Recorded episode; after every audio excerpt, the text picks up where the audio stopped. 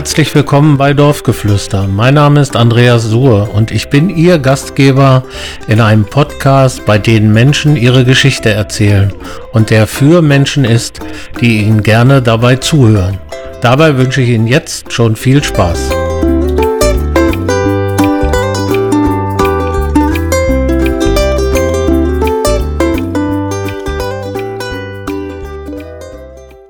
In dieser Folge von Dorfgeflüster freuen wir uns über einen ganz besonderen Gast. Es ist Karl Wille, der Ehrenortsbürgermeister von Holtensen. Ja, herzlich willkommen zu Dorfgeflüster, Folge 18. Heute haben wir einen ganz besonderen Gast. Wenn man über ehrenamtliche Arbeit für seinen Heimatort sprechen kann, dann gibt es jemanden, der ja, ist, glaube ich, Vorbild für viele hier. Karl Wilde ist heute bei mir zu Gast, den ich sehr herzlich begrüße und den ich jetzt bitten möchte, sich mal vorzustellen. Ja, danke schön, Andreas, für die Einladung. Es hat ja nun lange gedauert, bis ich dann bei dir mal erschienen bin.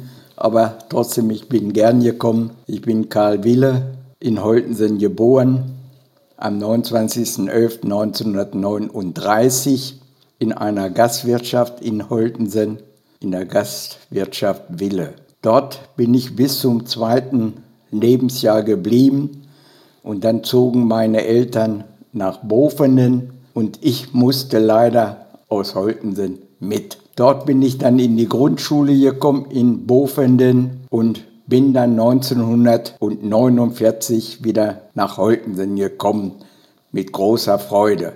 Meine gesamten Sommerferien habe ich immer hier in Holtensen verbracht bei meiner Oma Olga in der Wirtschaft. Als Junge musste ich dann auch viel Gaststättendienst tätigen. Wenn andere zum Sportplatz gingen, stand ich hinterm Fenster, weil die Gaststätte von morgens bis abends offen war und guckte hinter meinen Freunden, Schulfreunden her. Hier in der Grundschule in Holtensen bin ich bei Emil Stolp zur Schule gegangen. Emil Stolp, unserer großen Geigenlehrer, den wir dann in seiner grauen Jacke, die ich heute noch vor mir sehe, dann, wenn er auf der Bank saß und mit dem Mädchen sang und seine Geige spielte, in die Tasche dann Brotkrümel, Papierschnipsel, alles hineingesteckt. Und so haben wir unsere Knepe gemacht. Und wenn einer dann eher nach Hause wollte, dann haben wir ihn geärgert. Und dann hat er gerufen, zum Beispiel, ich will raus. Ich war noch nicht ganz auf dem Schulhof. Dann hat Helmut Gasper oder Waldemar Grube haben mir den Tornister durchs Fenster geworfen und ich bin nach Hause gegangen. Das war aber auch ein schöner Bild. Das waren so die Anekdoten. An eins kann ich mir in der, mich in der Schule noch gut erinnern. Wir haben hinter der Kirche immer Fußball gespielt und Albert Henze, der war ganz radikal. Wenn der uns schnappte, nahm den Ball und schlug ne kaputt. Und da hatten wir einen, von der Kirche her eine Schornsteinöffnung und wenn er kam, den Ball da rein und Arne hat sich da vorgestellt. Er hat das nie groß mitgekriegt. Und bei einem Gerangel mal beim Fußball habe ich mir das Bein gebrochen. Da ist Bernd Suhe, wir sind zusammengelaufen dann haben sie mich im Bollerwaren zu Gletzner gefahren, dem alten Gletzner, der war in Holten in dem Oberdiekschen Haus gegenüber dem Tee, der hat mir dann das Bahn eingegipst und mit diesem Gipsbahn haben sie mich dann wieder in die Schule gebracht. So habe ich meine Grundschule dann hier in Holtensen beendet, bin 1954 aus der Schule gekommen und habe dort meine erste Kirmes gefeiert, 54, zwar unten bei Lüdemann, Pröschens haben wir gesagt, mit Willi Schmalzig zusammen, vergesse ich nie wieder. Alkohol konnte ich noch nicht vertragen und wie wir dann nachher wieder zu uns kamen, lagen wir bei Eduard auf dem Stroh im Pferdestall, wenn man die Treppe vom Saal runterkam, rechts. Und so habe ich von 1954, und da streue ich jetzt mal ganz kurz zwischen, nicht eine Kirmes verpasst. Bis zum heutigen Tage, natürlich jetzt durch Corona sind zwei ausgefallen. Alle Tage habe ich hier in Holtensen Kirmes gefeiert. Dann habe ich die Lehre als Schlachter begonnen in Bofenen bei Otto Alborn 1954. Darf ich da mal zwischenfragen? Ja. War das so dein Wunschberuf oder war das so, weil dein Vater war ja auch Hausschlachter? Mein Vater war Hausschlachter und ich war als Kind schon noch wie wir in Bofenen waren, habe ich immer auf der Fußbank gestanden und habe das Fleisch angelegt. Damals wurde die Wurstemaschine noch mit der Hand gedreht, mit einem großen Schwungrad. Und da stand für mich schon fest, dass ich Schlachter lerne. Und das habe ich dann auch wahrgemacht und habe dann Schlachter gelernt. Und habe, ich muss das jetzt zwischen, meine ersten Fußballschuhe habe ich 1946, 47 im Bofenen gekriegt.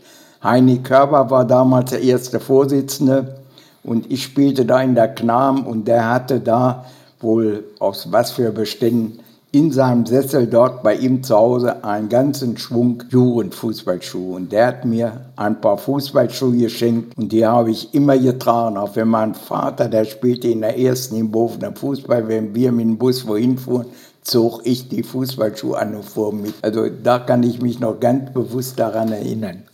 Und dann hier in Holtenden habe ich dann ja in der Jugend gespielt mit meinem Bruder, mit Bernd Suhr. Bernd Suhr und ich, wir waren die tragenden Säulen unserer A1 und wir haben etliche Jahre gespielt, bis wir dann 1957, 58 in die erste Mannschaft von Holtensen kam. 57 habe ich dann ausgelernt, habe dann als Geselle bei Eisenach in der kurzen Geist mal angefangen, habe dann meine Frau kennengelernt, was heißt kennengelernt, wir kannten uns schon von Schuljahren her, Ilse König und habe sie dann 59 geheiratet. Aus unserer Ehe sind drei Kinder entstanden, Jörg, Marion und Birgit hintereinander. 1962 1962 ist dann die Firma Eisenach aufs Industriegebiet gezogen. Da bin ich dann mitgegangen, bin 64 Abteilungsleiter in der Fleischwarenfabrik geworden, habe damals schon dann gutes Geld verdient. Meine Frau konnte wegen drei Kindern nicht mitarbeiten. Ja, und dann stand es an 1900 und 69, 70 wollte ich mich beruflich verändern, wollte zur Coop die suchten jemand, die hatten 32 Filialen in ganz Südniedersachsen. Das war der Konsum, Coop hieß das. Und da sollte ich Filialrevisor werden, müsste aber die Meisterprüfung haben. Naja, und da habe ich meinen Beruf unterbrochen, vier Wochen, und bin nach Frankfurt zur Meisterprüfung gefahren. Und diese vier Wochen wurden voll damals durch das Berufsförderungsgesetz vom Staat gefördert. Ich habe meine gesamten Prüfungsgebühren mit einer mit Hinfahrt, Rückfahrt und einer Familienheimfahrt, weil ich ja verheiratet war, haben die mir bezahlt. Mir hat meine Meisterprüfung nichts gekostet. Wir und das ging innerhalb von, von vier Wochen dann? Ich habe nur Prüfung gemacht. Ah, okay. Mhm. Dort in der Fleischerschule waren Halbjahreslehrgänge. Ja und Vierteljahreslehrgänge für die, die da noch ordentlich lernen mussten.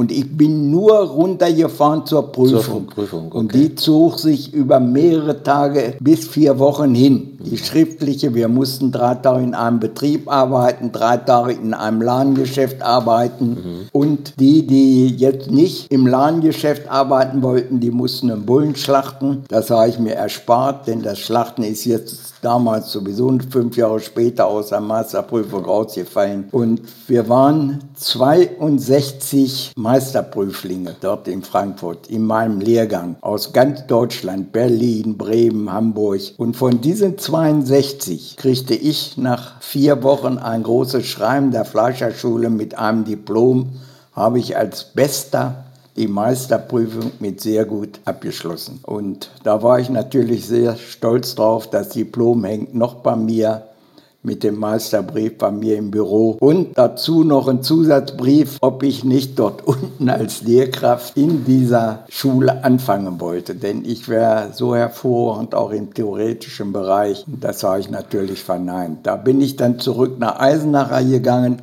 und wurde dann 1970, 71 bei Eisenacher. Ich bin nicht zur Coop gegangen, da habe ich wieder abgesagt, aber sehr viel Ärger gekriegt. Ich hatte Gott sei Dank auch nichts Schriftliches gemacht. Der Eisenacher hat mich nur gefragt, was kriegst du da, verdienst du da? ich gebe dir so und so viel mehr. Und dann habe ich bei Eisenacher angefangen, von 1971 bis 1977 als Betriebsleiter in dieser Fleischwarenfabrik. Zur Saisonzeit, wenn wir für die Einfuhr- und Vorratsstelle täglich 30.000 Dosen machen mussten, hatte ich bis zu 160 Leute unter mir. In dieser Zeit, 73, habe ich aber auch noch gebaut. Und das damals. Alles unter einen Hut zu kriegen, ne?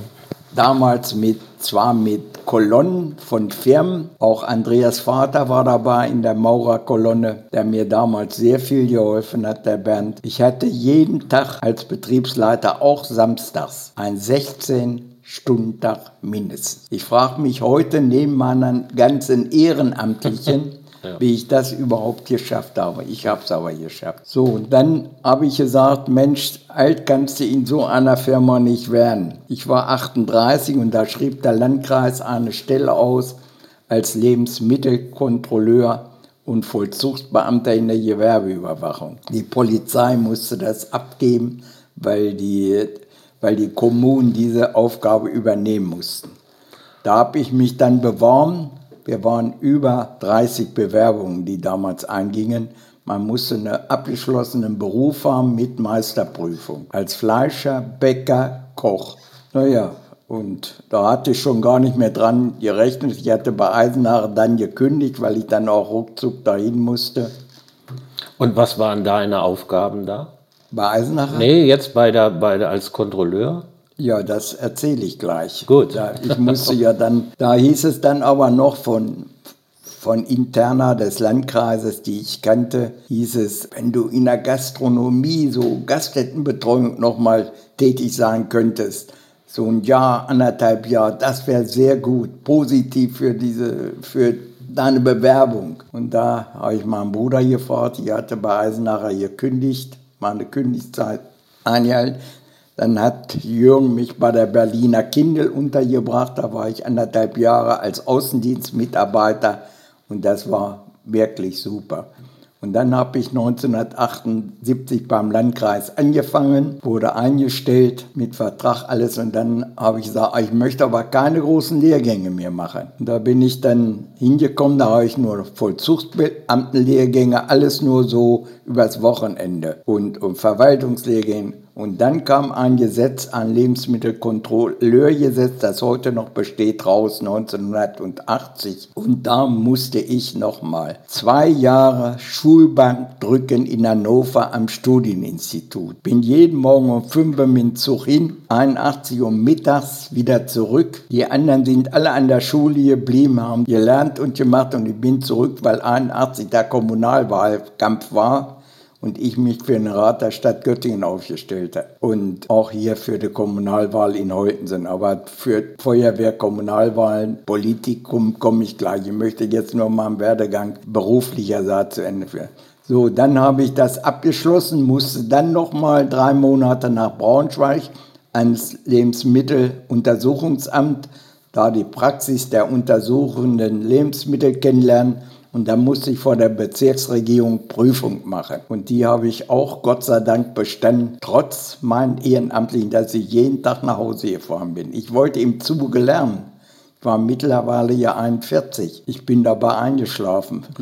Einmal bin ich sogar bis Kassel durchgefahren mit dem Zug. Das war äh, D-Zug oder Eilzug, wie die hießen. Da gab es noch keinen IC. Ja, und dann habe ich das doch geschafft und so bin ich dann als Lebensmittelkontrolleur musste alle Betriebe, die mit Lebensmitteln zu tun hatten, alle, die mit Gewerbe zu tun hatten, zusätzlich noch Schwarzarbeitbekämpfung und Kfz-Stilllegung für den Landkreis für einen bestimmten Bereich. Wenn man die Versicherung nicht bezahlt hat, dann muss ich Plaketten abkratzen und den Kfz-Schein einziehen.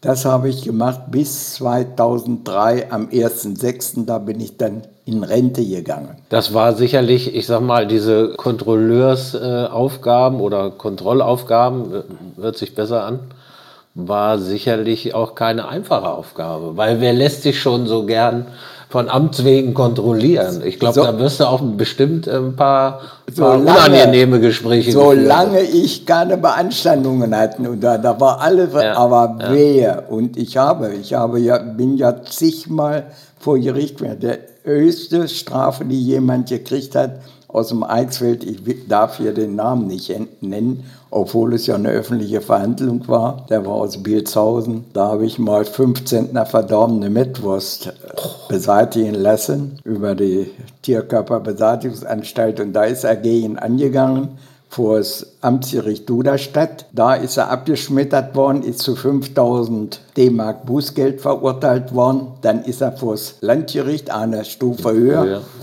hier in Göttingen, da sitze ich als Zeuge, der das veranlasst hat und ich saß da, da sitzt man manchmal vor Gericht, als wenn man selbst der Angeklagte wäre. Das glaube ich. Aber ich bin immer beim Mann. Ich habe von meinen 62 Prozessen, die ich als Zeuge dann vor Gericht führen musste, nicht einen einzigen verloren. Aber es war trotzdem ganz schön. Aber fünf Zentner Mettwurst, das kann man, das ist, sind ja riesige ja, ja. Mengen. Ja, ja, 200 und 60, 70 Kilo waren über 15.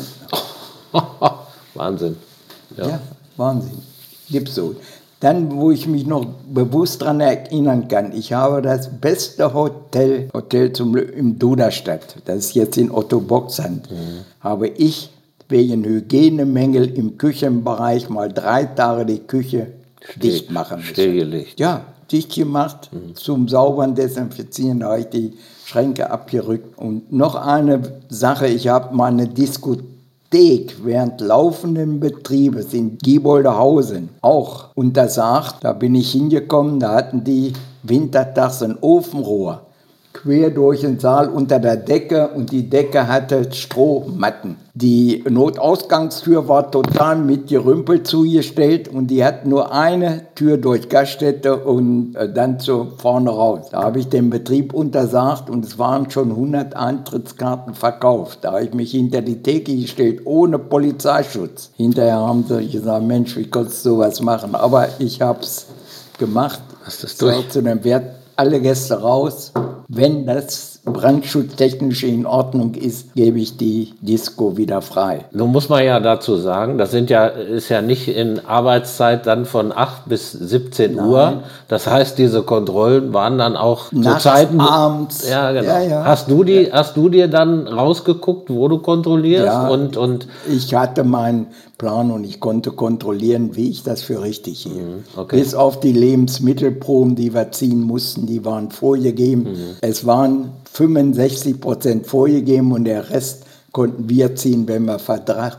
Und wenn du Verdachtproben hattest, konntest du sowieso welche ziehen. Mhm. Die gingen alle nach Braunschweig ins Lebensmitteluntersuchungsamt und die Fischproben gingen nach Cuxhaven für als Untersuchungsrat für Fisch und Fischwaren. Und wie lange haben die dann gebraucht für die Auswertung? Ja, die wurden da, alles was kühlpflichtig war, wird nach Braunschweig haben wir selbst hingebracht. Mhm. Nach Cuxhaven haben wir geschickt in speziellen Kühlkartons wenn du diese blauen Kisten, die ich da vom Landkreis mitgebracht habe, hast du schon mal gesehen, mhm. wo wir so Flaschen drin kühlen. Das, diese Kisten waren das, die waren nicht billig. Da haben wir die hingeschickt und das dauerte immer, wenn sie alles untersucht hatten, bis vier Wochen. So, und dann hat das, hat das bis zu vier Wochen gedauert, es sei denn, es war so, sogenannte Gefahr im Verzuge ja, wahrscheinlich in dem Moment, wenn es Verdachtsproben waren, wenn Gesundheitsschädigungen, ging mhm. das innerhalb von zwei Tagen, hatten wir das Ergebnis. Mhm. Und dann wurden, wir mussten ja Gegenproben hinterlassen, dass der Gewerbetreibende oder der Hersteller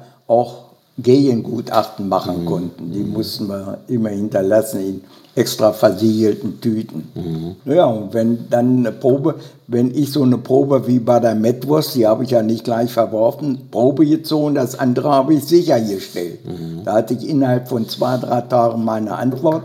Und dann habe ich diese Mettwürste, habe ich die Tierkörperbeseitigungsanstalt, die kam und haben dann die 15. Mettwurst weggeholt und vernichtet. Mhm noch wie der Glykolskandal war von Wein. Mhm. Da hatte ich einen Weinhändler hier im Eichsfeld, der hat eine Weinabfüllanlage unten im Rhein, musste ich fünf 1000 Flaschen Spätlesewein in die Kläranlage schütten, schütten lassen, braucht ihn nicht selbst Weil, machen. weil er den gepanscht hatte. Ja, ja, Glykol zugesetzt. Die haben aus dem billigsten, der Glykolstand, da wurde aus dem billigsten Tafelwein wurde Spätlese gemacht, von der Süße her.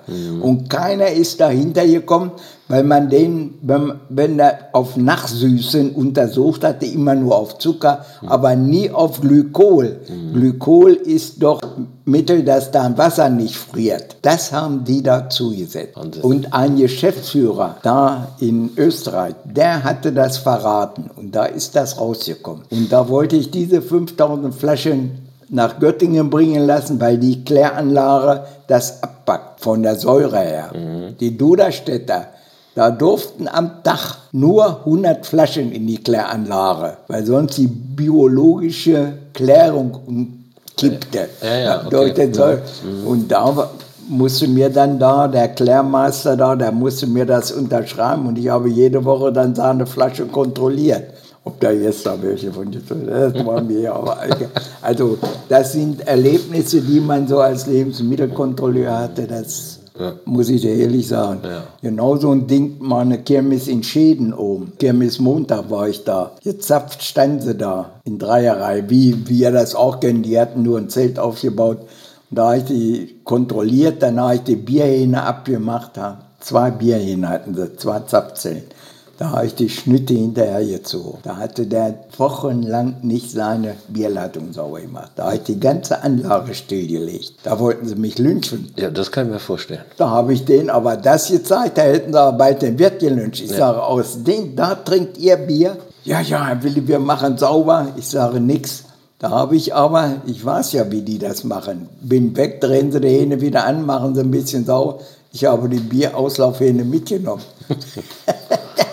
Ja?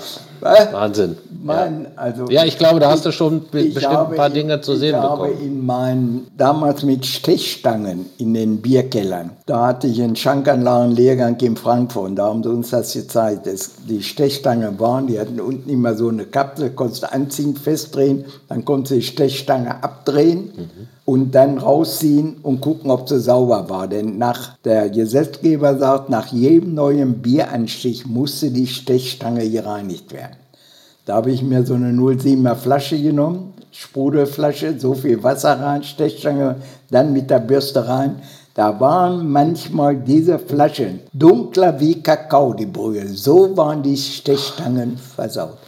Da sind etliche, die haben bis zu 3000 Euro Bußgeld bezahlt. Ich habe nicht groß was, ich habe dem Richter dann nur die Flasche als Beweismittel auf den Tisch gestellt. Richterpult gestellt. Da, die brauchten gar nichts mehr zu sagen. War die Diskussion beendet, ja.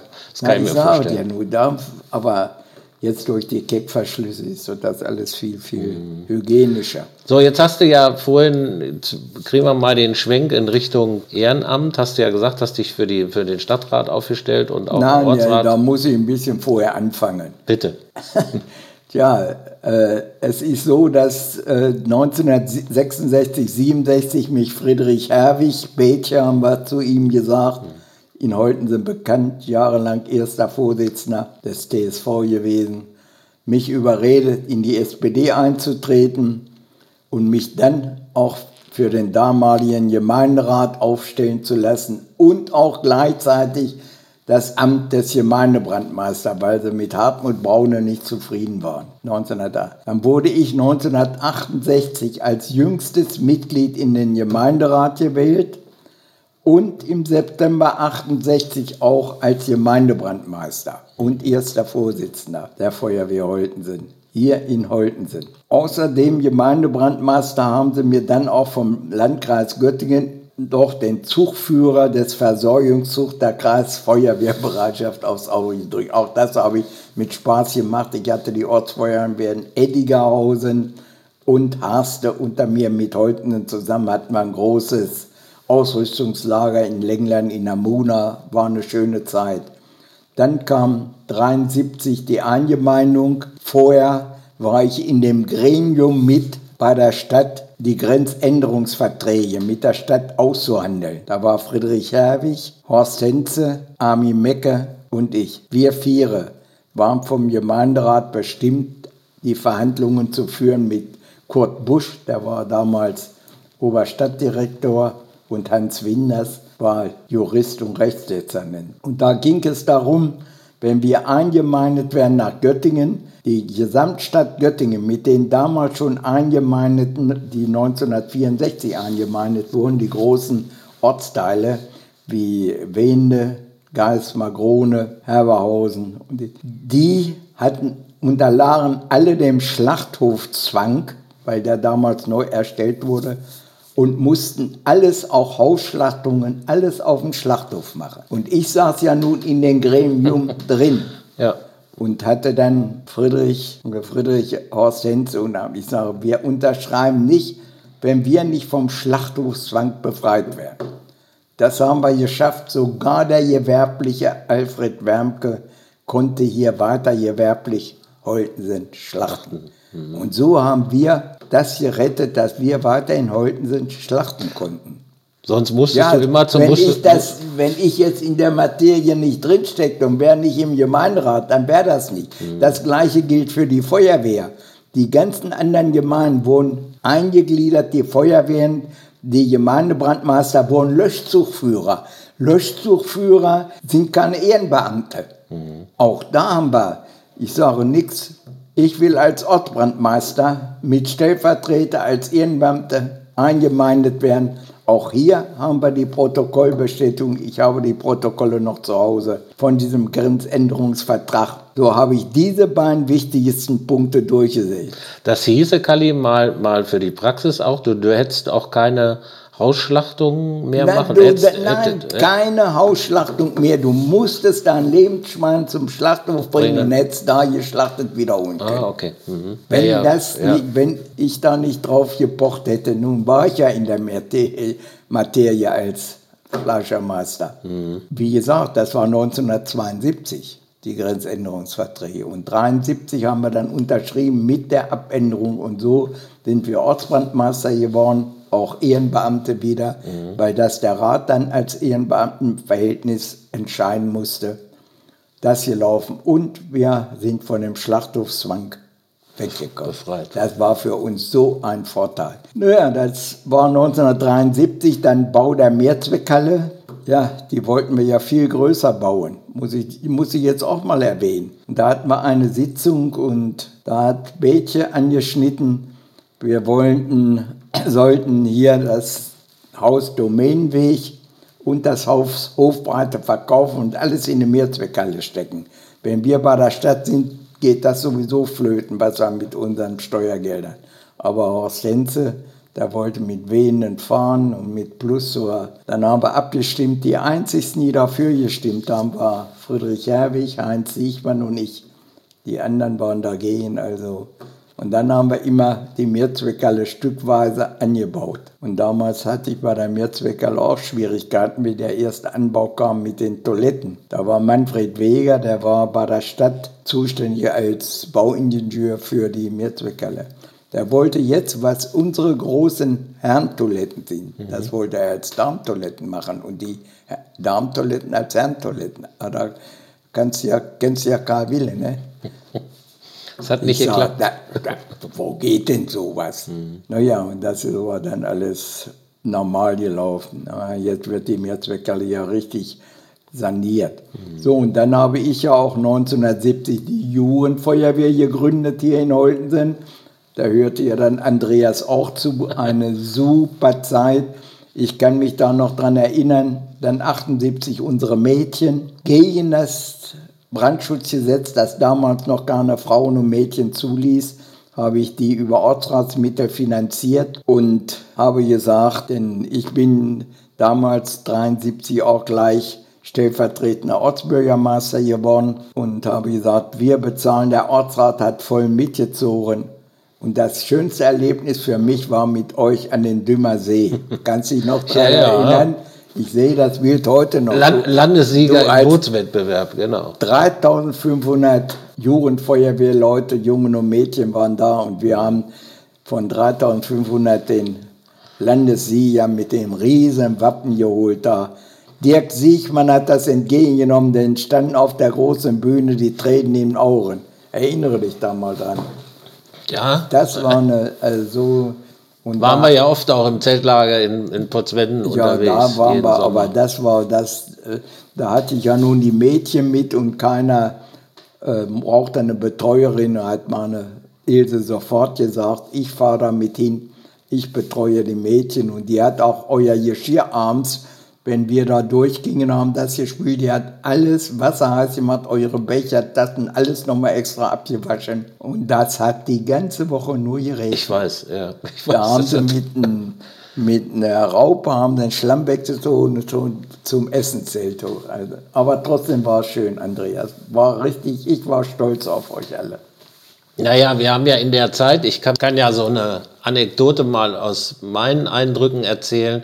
Ich weiß noch, wir hatten Stadtwettkämpfe in Holtensen und du hast, wir haben ja in der Zeit bestimmt zweimal die Woche geübt. Es gab ja für die, die heute den B-Platz, den Jugendplatz vom TSV kennen, da war ja die Hindernisbahn. Da hast du uns zweimal die Woche drüber gescheucht, mindestens zweimal die Woche vor Wettkämpfen, eher dreimal, bis das alles gesessen hat, besser gesagt. Und ich weiß, wir hatten Stadtwettkämpfe in Holtensen, das glaube ich das erste Mal in meiner Zeit. Und da standen acht Pokale. Und hast du gesagt, die bleiben alle in Holtensen. Bis auf einen, den könnt ihr nicht gewinnen, das ist die beste auswärtige Wehr. Und die sind auch alle in Holtensen geblieben. Also da haben wir, da haben wir viel Spaß gehabt, muss ich sagen. Und war, ich erinnere mich heute noch gerne dran. Also das hat ja. Und die erste Mädchengruppe, die hat dreimal hintereinander vor euch, vor eurer hat die den Stadtsieger gemacht. Mhm.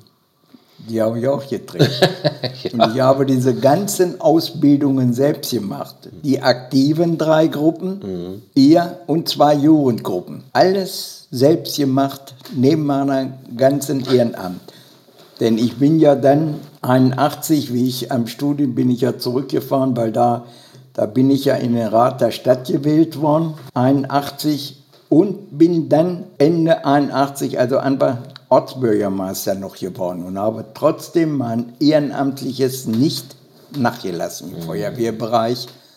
Das Einzige, was ich damals aufgegeben habe, ist das Fußball, weil, der Fußball, weil Ilse mich da vor die Wahl stellte, entweder Feuerwehr oder Fußball. Da habe ich mich natürlich für Feuerwehr entschieden denn das kannst du ja länger machen, das hast du ja gesehen. So, und so habe ich über Jahre, was haben wir für Erfolge geholt? Unsere Pokalschränke platzen aus den Nähten, das immer noch. So, ja. Die Teller, die vielen Ehrungen. Dann war ich noch Mitte der 70er Jahre sechs Tage bei der Waldbrandbekämpfung in der Lüneburger Heide, wo die sieben Feuerwehrleute während des Brands da umgekommen sind. Und ich habe die Tankerstaffel geführt, die immer an vorderster Stelle war. Friedel Wissler, der war mein Fahrer in meinem Tanker, in dem ich gesessen habe mit zwei Mann. Und wir fünf Tanker noch in Folge hinter mir. Da habe ich die Waldbrandmedaille gekriegt von der Feuerwehr. Ich habe das Feuerwehr-Ehrenzeichen in Silber und dann die höchste Zeichnung, Auszeichnung, die es gibt, das Deutsche Feuerwehr-Ehrenkreuz in Gold. Also da war ich sehr, sehr stolz drauf, auf diese Auszeichnung. Und von der Jugendfeuerwehr habe ich das niedersächsische Ehrenkreuz der Jugendfeuerwehren bekommen für meine Tätigkeit damals als, als Jugendfeuerwehrausbilder und Gründer und was weiß ich nicht. Dann haben wir ja unsere Feste noch im Feuerwehrbereich gefeiert.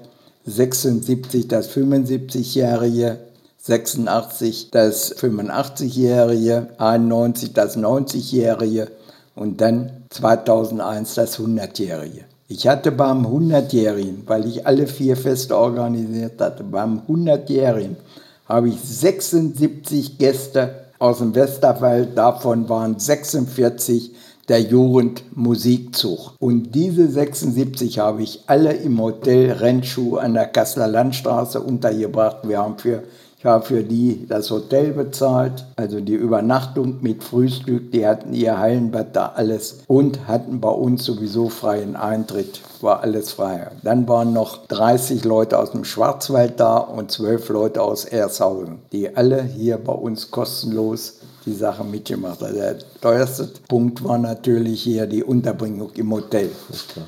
Ich habe 2600 Liter Freibier gesammelt. Das Geld dafür. Und getrunken haben wir am Freibier nur den Sonntag 1400 Liter. Ja, so etwa das wie, wie bei der Kirmes. Das ja. andere Geld hatte ich natürlich und dadurch konnte ich auch dieses alles finanzieren. Alleine unsere Kapelle war wahnsinnig teuer, die wir da hatten. Sonnabendabend und Sonntag. Das war eine Bundeswehrkapelle, die sich so als äh, Musikkapelle zusammengesetzt hatten. Die Vagabunden hießen die, aber die war gut. Ich sehe den einen noch, wie der auf dem Tisch steht und außer Gießkanne mit einem Schlauch trompetet. Kannst du dich da noch dran ja. erinnern? Also ich musste schon sagen, da ich, also das war eine super Zeit. Danach habe ich mir dann den Vito gekauft, den Mannschaftstransportwagen 2001, den ich heute noch fahre, den ich jetzt im Herbst abgeben werde. 20 Jahre reicht, ich will nicht mehr drauf. Habe ich jetzt nur Arbeiten mitgemacht zur Grillhütte hoch. 87 die Grillhütte gebaut mit fast 100 Ehrenamtlichen aus allen Vereinen und Organisationen, die mir da oben geholfen haben. Es hat nicht einer wenn ich ihn anrief, kannst du, hast du Zeit, alle. Auch alle, deine ganzen Freunde von Sigi und alle, die, die waren alle da mit dabei. Siehst du, und die Grillhütte steht jetzt auch schon seit 87 das sind 35 Jahre. Und die betreue ich immer noch und unterhalte sie, kontrolliere, vermiete sie. Die erste Zeit meine Frau, jetzt ich. Und ich habe dann 2001 gesagt, ich höre auf. Im Rat der Stadt Göttingen nach 20 Jahren habe ich mich nicht mehr zur Verfügung gestellt. Dann haben sie mich aber bekniet. Ich sage, nichts ist nicht. Und mit dem Ortsrat habe ich das nicht anders gemacht. Ich habe gesagt, 2011 reicht 31 Jahre Ortsbürgermeister in Folge, das reicht doch wohl hin. Das reicht. Was? Das reicht, reicht für mehrere Leute. Ja. Für mehrere Leute. Da habe ich gesagt, nichts, jetzt müssen andere dran. Ja, so bin ich nun geworden Ehrenortsbrandmeister, Ehrenortsbürgermeister und dieser Ehrenortsbürgermeister ist passiert durch Beschluss des Rates der Stadt Göttingen. Und da haben alle Parteien, ob diese Gefühllosen, sage ich immer, die, die Linken, die Grünen, die da drin sind, die Piraten, alle, wie es hieß, Karl Wille, haben alle mit ja gestimmt. Man hat mir das Abstimmungsergebnis mitgegeben. Also da war ich doch genauso. Jetzt noch die Ehrung, wie ich aufgehört habe, 2017 als erster Vorsitzender nach über 50 Jahren in der Freiwilligen Feuerwehr, dass ich die Ehrung von der Stadt Göttingen bekommen habe, durch Beschluss des Verwaltungsausschusses einstimmig die große Ehrenurkunde der Stadt Göttingen mit so einem großen Gänseliese. Das mhm. Gänseliese, ich habe mich jetzt mal erkundigt, weil ich das für einen Hofstädtener Bürgermeister kaufen wollte. Das kostet 700 Euro, das ist aus Bronze, mhm. riesenschwer. Ja, dann habe ich Ehrenurkunde von der Deutschen Städtetag gekriegt für 30 Jahre kommunalpolitische Tätigkeit schon 1999. Jetzt wieder eine Ehrenurkunde. Ich weiß gar nicht, wo ich mit der ganzen Ehre hin soll.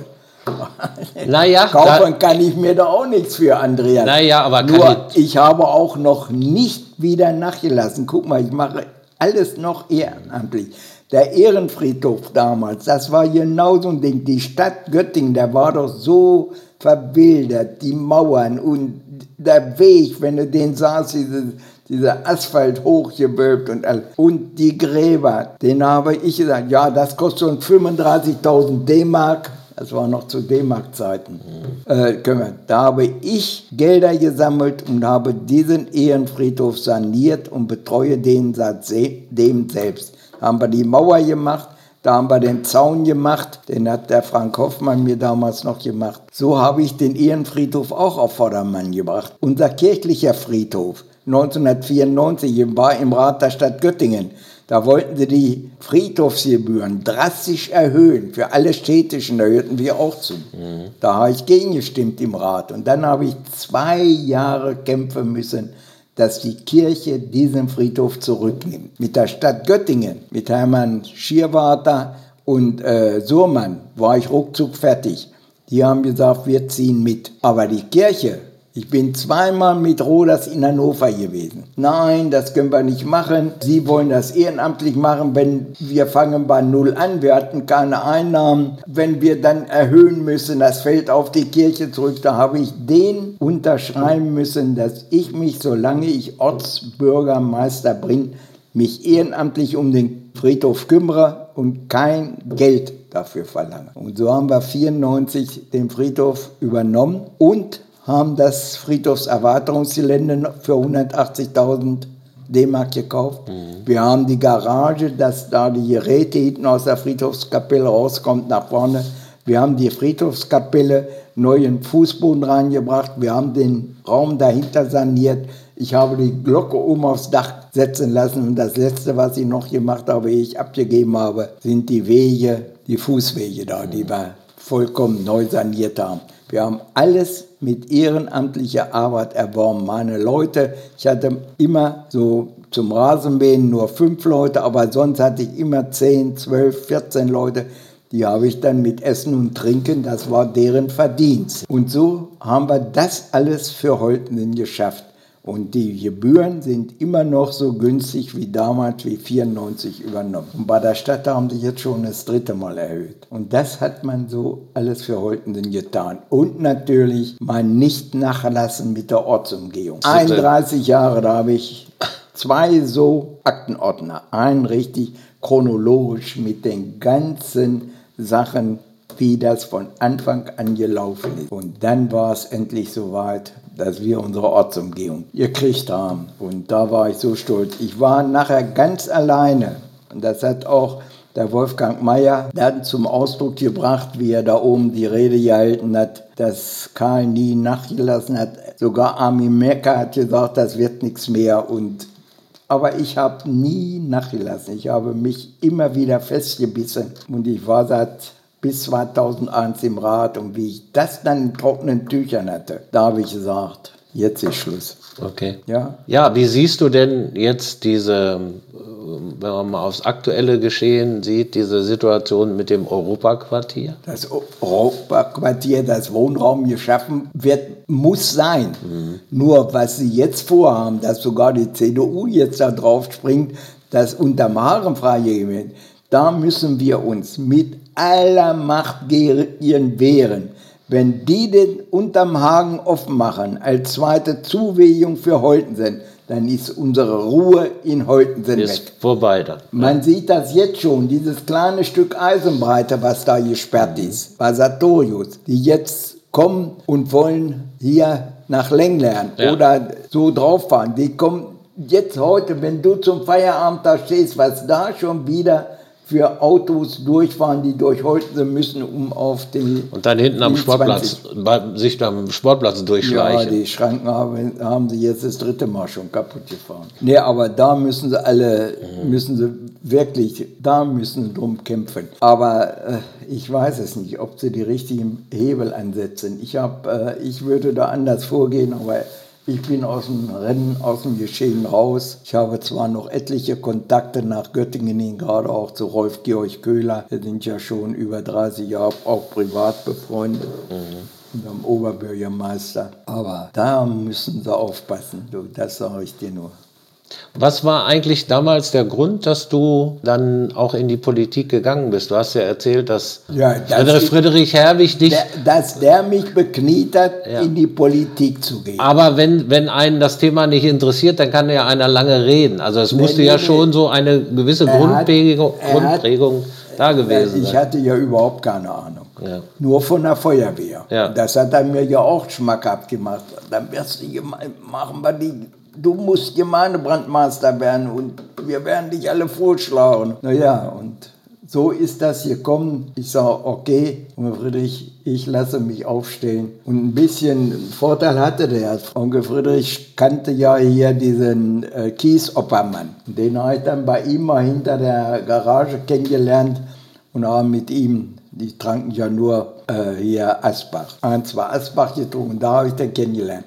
Und dieser Kies Oppermann, da lebt ja Onkel Friedrich nicht mehr, der, den habe ich angerufen. Der hat mir für die Grillhütte 350 Tonnen Kies gespendet und 120 Sack Zement. Der Kies Oppermann.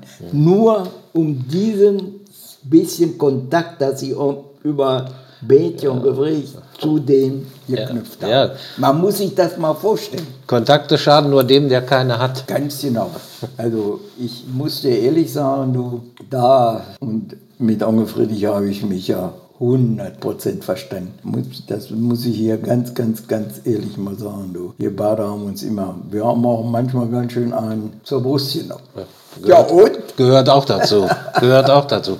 Gab es denn in Vorbilder für dich, wenn man was was also im Leben grundsätzlich oder vielleicht in deinen unterschiedlichen Funktionen? Vorbilder für mich. Also ich könnte der Einzige, der was Vorbild für mich war, war Betje mit seinem ganzen Verhalten und seinen Kontakten.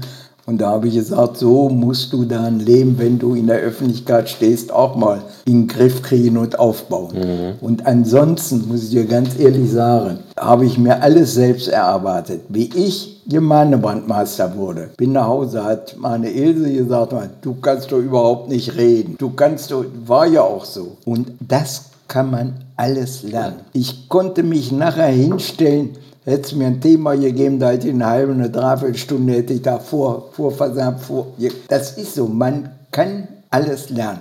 Mein Vater hat immer gesagt, ein Mensch ist ein Gewohnheitstier. Der kann sich eine wahren Deichsel im Hintern abbrechen. Er muss natürlich mit dem Streichholz erstmal anfangen.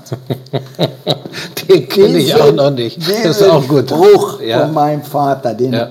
Der begleitet mich mein ganzes Leben. Den habe ich nie vergessen. Mhm. Das, war, das war den sein Spruch immer, Andreas. Ich habe gelesen, ich bereite mich ja auf solche Gespräche auch vor. Dein Lebensmotto war oder ist mehr tun als versprechen. Stimmt das? Stimmt, das stimmt, Andreas. Und das habe ich schon des Öfteren gesagt.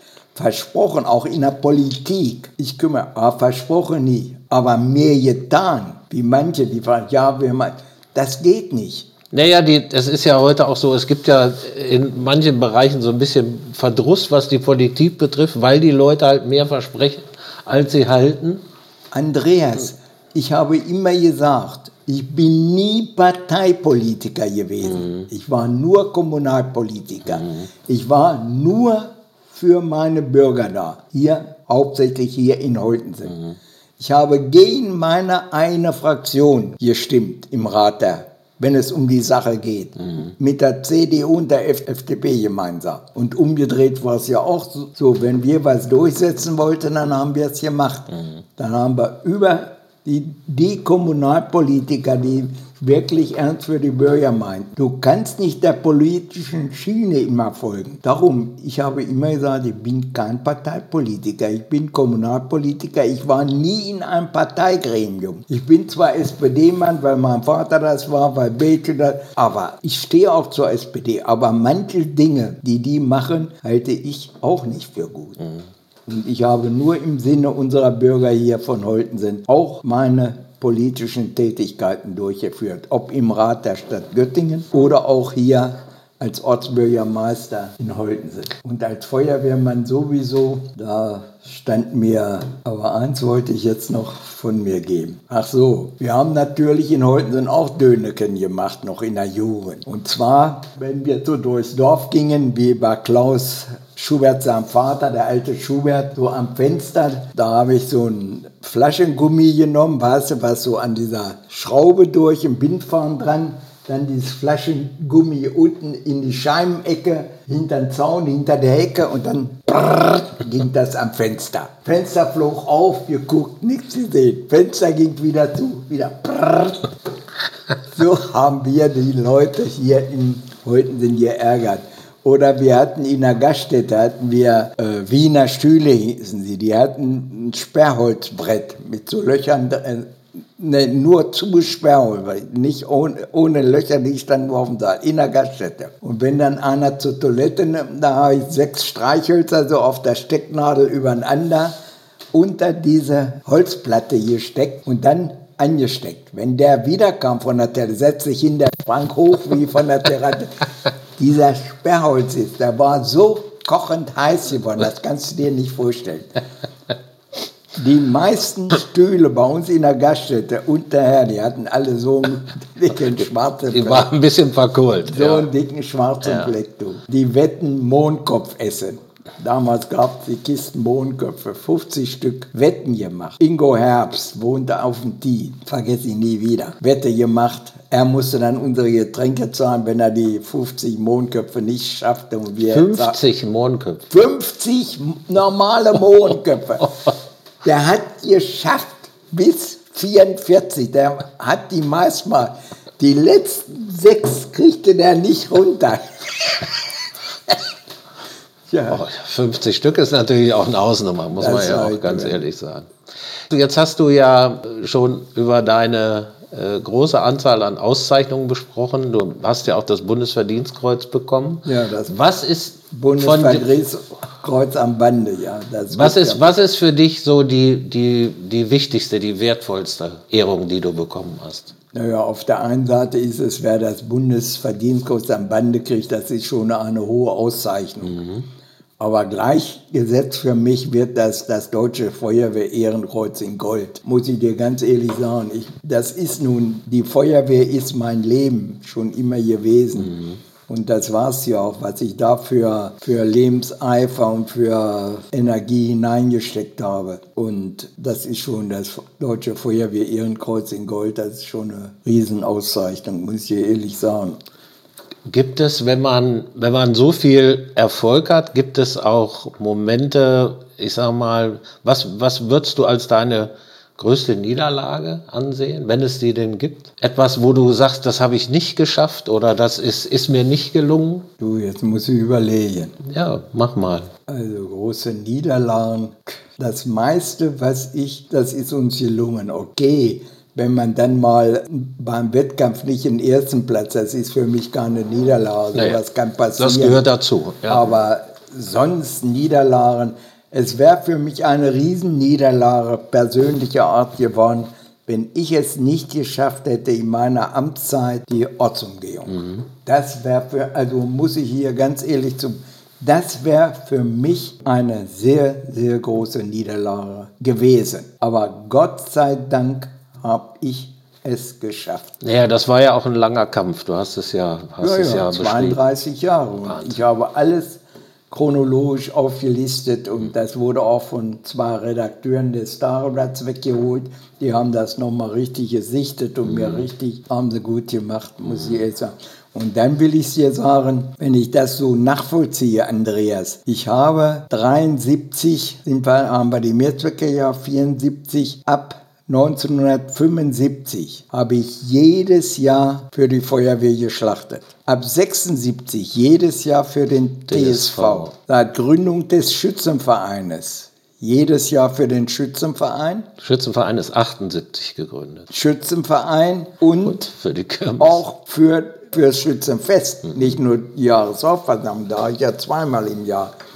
Die Kirmes erst dann, nachdem Alfred Wermke gewerblich hier nichts mehr gemacht hat. Da habe ich gesagt, da haben sie mich, ist gut, sage ich, ich mache es auch für euch. Und seitdem mache ich das auch noch für die Kirmes. Und bei der Kirmes und der Feuerwehr, sie ist immer meine Frau und Christa Bauer dabei gewesen und haben das hergerichtet und hatten die Frauen unter sie, das bewirtschaftet wurde, das darf man auch nicht vergessen.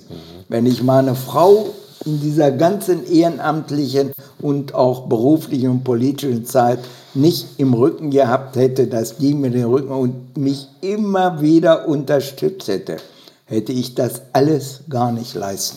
Naja, hinter einem starken Mann steht ja auch häufig eine starke Frau, das heißt es. Ja, Na, muss ich da dir- ist ja auch was Wahres dran. muss ich ist ja, dir ganz ehrlich sagen, dass äh, ich da ganz, ganz stolz auf Ilse bin. Und der Köhler hat das ja bei der Verabschiedung jetzt 2017 auch gesagt. Und da muss ich ihm vollkommen beipflichten, dass das auch so ist. Aber eine Niederlage in irgendeiner Form, alles, was ich mir bisher vorgenommen hatte, das habe ich erreicht.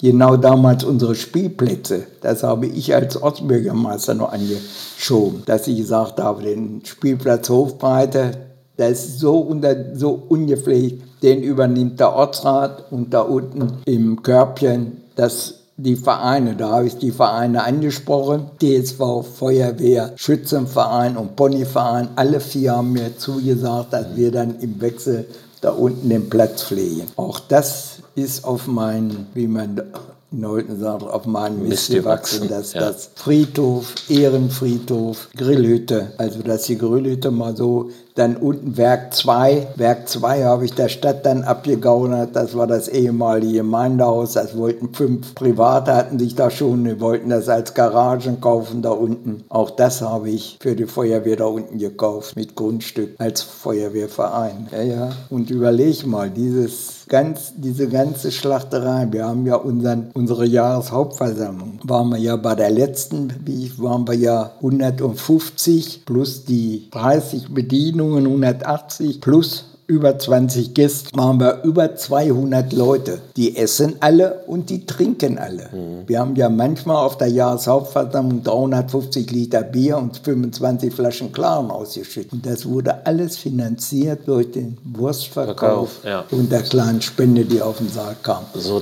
hat uns über Jahre die Jahreshauptversammlung kein Pfennig, ja. kein Cent jetzt gekostet. Man muss sich das, ja, wir nehmen 15 Euro, früher waren 12 D-Mark, dann haben wir 15 Euro erhöht, nachdem der Euro eingeführt wurde, 2002 war das, glaube ich. Ja, 15 Euro zahlst du im Jahr, dann gehst du zur Jahreshauptversammlung, isst sehr gut, trinkst da eine Biere. Ja, da bleibt dann nichts, bleibt nichts dann über. Dann hast du auch was Doppelte verzehrt. da bleibt nichts über. Ja, ja ich so. sag nur mal, ja. Gott sei Dank kommen ja nicht alle. Wir sind ja jetzt mittlerweile bei 520 Mitgliedern. Mhm. Ich traue mich äh, fast gar nicht zu fragen, aber ich habe alle meine Gäste gefragt, was äh, bedeutet der Ort Holtensen für dich? Das will ich dir mit drei Abschnitten sagen. Der Ort Holtensen das habe ich schon als Kind gesagt, dass ich ja mit zwei Jahren gegen meinen Willen hier weg musste. In meinen Sommerferien immer in Holten war bei meiner Oma Olja, mhm. die ganzen sechs Wochen. Und wenn ich dann nach Bovenen wieder musste, dann habe ich die ersten Nächte nur geheult, da, weil ich mhm. aus Holten weg musste. Das dazu. Und dann wurde mir angeboten, da war ich mit Ilse Jung verheiratet, der, der Automatenaufsteller aus Hanmünn, Rumpf, Automatenrumpf hatte hier in ganz Südniedersachsen zigfacher Millionär, eine große Villa da an der Fulda, da in, in Hanmünn. Der hat seinen Sohn nach Kanada geschickt und der baute da eine Gaststättenkette mit Automaten auf und wollten jetzt einen Schlachter haben da, der, einer, der deutsche Wurst macht alles. Da hat er mir angeboten damals, das war 1959, 60. Er zahlt mir die Überfahrt, er besorgt mir da ein Haus, möbliert das, bezahlt mir den ganzen Ganzen zahlt er alles, wenn ich mit meiner Familie darüber gehe und da diese Schlachterkette mit seinem Sohn aufbaue. Da habe ich nur angeguckt, da herum, wissen Sie was, mich kriegt hier aus Holten keiner weg. so ein Angebot, der ist zig facher Millionär geworden, sein Sohn. Der war sowieso schon hier. Was hätte ihn davon gehabt? Dann noch eins, wie ich bei Eisenacher Betriebsleiter war, 1975. Wir mussten jedes Jahr zu EVST-Schnitt, Sechser-Schnitt hieß das, aus der Keule. Das wurde, die Fleischstücke wurden dann eingezogen und tiefgefroren nach Berlin. Sind wir von Hannover mit dem Flugzeug rüber. Und Herr Leonard, der hatte drei große Fleischfabriken von der Zentralgenossenschaft Hannover unter sich unter anderem auch Eisenach. Und der hatte drüben in Berlin, der flog auch da mit rüber und abends sagt er, du Karl, kommst mal mit. Ich habe hier in Berlin einen guten Freund. Der hat eine große Fleischfabrik, noch größer wie Eisenacher und ist Junggeselle, hat gar eine Nachkommen, nix. Der sucht einen Betriebsleiter mit der Option, hinterher den Betrieb auch mal zu kriegen. Du kriegst da, der hat da im Grunde hat eine Villa extra für seine führenden Angestellten. Ich mit dem dahin, mit den Leonard zu denen dahin haben wir vergesse ich gar nicht, wir den Arm vorm Kamin gesessen und da hat er mir das bestätigt. Ja, Herr Wille, wenn Sie kommen, Ihre Familie wird da kümmern, die wird untergebracht, Ihnen kostet die Villa kein, diese, dieser Bungalow kein Geld. Sie machen bei mir den Betriebsleiter und wenn alles gut läuft, mit der Option, dass sie den Betrieb mal übernehmen in Berlin. Bin nach Hause gekommen, habe meine, ich sage zu Lena und denen, ich sage, ich brauche Bedenkzeit, das kann ich hier, ich muss mit meiner Frau sprechen. Auf dem Weg im Flugzeug und wie ich dann von Hannover nach, da war für mich schon klar, dass ich aus Holtensen nicht weggehe. Damit will ich dir nur sagen, berufliche Angebote gekriegt, die mir viel Geld gebracht hätten. Aber mich hat halt aus Holtensen niemand weggekriegt. Gott sei Dank. Und so bin ich Holtenser, bleibe Holtenser. Und wenn ich aus Holtensen mal weg muss, dann gibt es mich nicht mehr. Das muss ich hier mal ganz klipp und klar sagen. Ich liebe meinen Ort. Ich liebe die Menschen, mit denen ich hier groß geworden bin. Ja, auch dich, Andreas. Nicht, weil ich jetzt in guter Erinnerung. Ich sehe jetzt immer noch auf dem Bild, wie du da die Faust streckst als kleiner Junge da bei diesem Wettkampf. Ja, das, ja.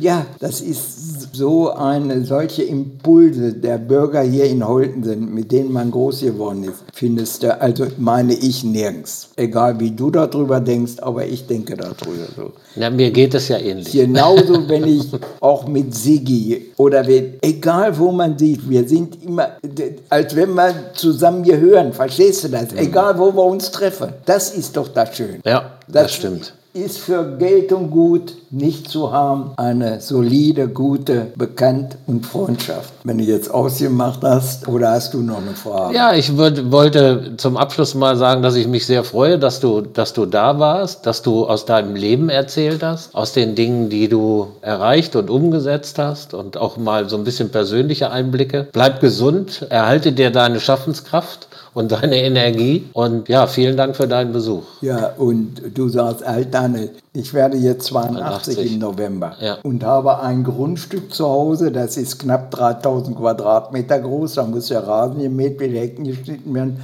mein Wohnhaus das hat 160 Quadratmeter reine Wohnfläche oben, unten Heizungs- und Ölraum. Das sind nochmal 140 Quadratmeter. Da habe ich auch eine kleine Wohnung drin mit dem riesen Hobbyraum. Kennst du ja alles. Das muss sauber gehalten werden. Meine Frau ist 80 und wir machen das alles noch. Mhm auch draußen, die hat eine Blumen- und Blütenpracht da vor dem Hause stehen. Aber seid froh, dass er das noch könnt und dass er das noch machen könnt. Das ja? ist es doch, das aber nur eins, Stillstand ist Rückgang man muss sich auch im Alter, muss man erstens eine Aufgabe haben und zweitens sich bewegen. Bewegung ist alles. Ich kann nur im kein Fußball mehr spielen, so wie ich früher dann. Gut, man, jetzt nochmal auf die Familien zurück.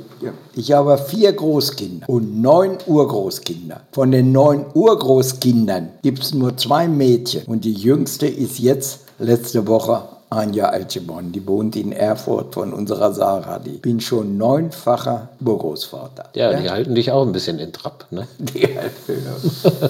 Vielen Dank nochmal.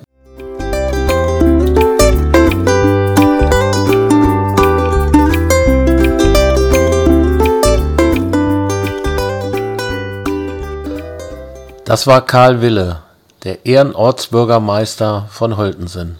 Herzlichen Dank.